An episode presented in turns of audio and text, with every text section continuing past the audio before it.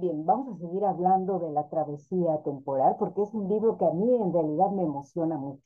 No sé si todos los escritores al momento de estar escribiendo eh, se emocionan al grado de las lágrimas, pero realmente hay pasajes mucho, muy interesantes de esa obra. Vamos a la parte donde el maestro, después de dejar a sus hermanas en un área muy cercana a Polonia, despedirse de ellas porque ellas tienen una tarea que cumplir y dirigirse hacia un lugar especial, dos de ellas, él decide continuar la travesía. Él ha hecho observaciones, él se da cuenta que el sol aparece en el horizonte en una parte y posteriormente aparece por la otra. Por tanto, deduce que algo hay ahí, que no es posible que la Tierra le esté dando un mensaje, y él quiere tener la certeza de qué hay del otro lado donde termina ocultándose el sol y después apareciendo. ¿sí? Incluso él de más pequeño, junto con sus hermanas, hacía eh, una serie de ejercicios que incluso nosotros hacemos con hojas de papel para ver cómo la luna se oculta en los eclipses.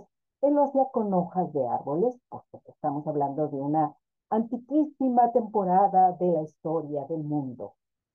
Y bueno, él cuando llega a un lugar donde hay una persona que impulsa la navegación fluvial, mm, pues resulta que él va con el ánimo. Él sabe que con su pequeño navío no puede lograr la travesía que se está eh, imaginando lograr, que quiere emprender y lo expone, lo expone en una taberna. Los hombres se indignan y le dicen que está loco. Claro, casi siempre pasa cuando la gente tiene una idea demasiado eh, evolucionada que la mayoría dice, ¿qué, qué le pasa? ¿En qué está pensando? Es un idealista. lo de aquí.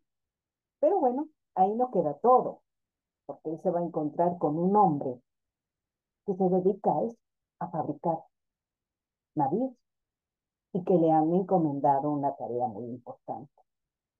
El hombre que desea ser rey de esa población, no voy a hablar nombres, no voy a dar muchos datos porque quiero que ustedes se interesen y lo lean. Le dice, ven, ven acá, vamos a hablar. ¿Cómo te llamas? Maestro. Ah, ¿en serio? Ese es tu nombre. Bueno, pues de tal manera, siendo tú un maestro, me vas a indicar, me vas a decir cómo podríamos hacer ese navío. Pero antes tengo que decirte que tengo un compromiso. Aquí hay un hombre de gran poder que necesita que se le construya algo muy especial. A partir de ahí ven qué se puede hacer.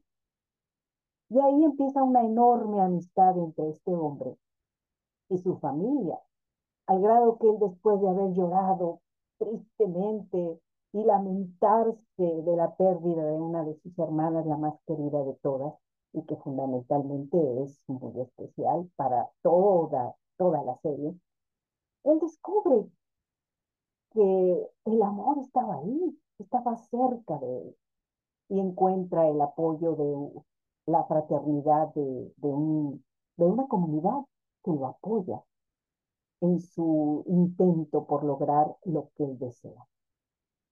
Ahí lo dejo, porque creo que es importante señalar que siempre necesitamos aliados en nuestro camino para poder emprender las grandes proezas que nos hemos propuesto.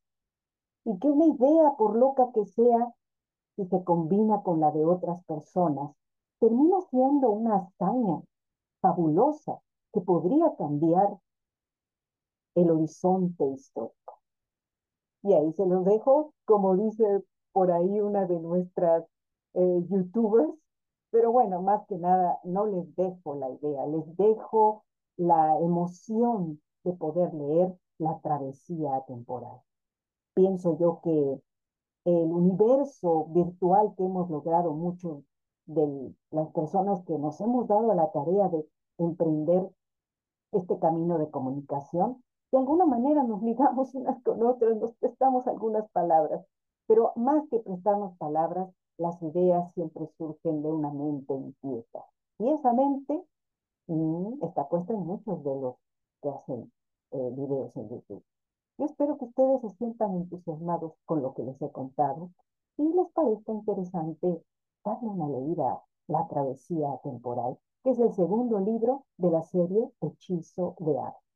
Mi nombre es Ariadne Gallardo Figueroa y les invito a seguirme con otros pasajes acerca de esta serie. Gracias y hasta la próxima.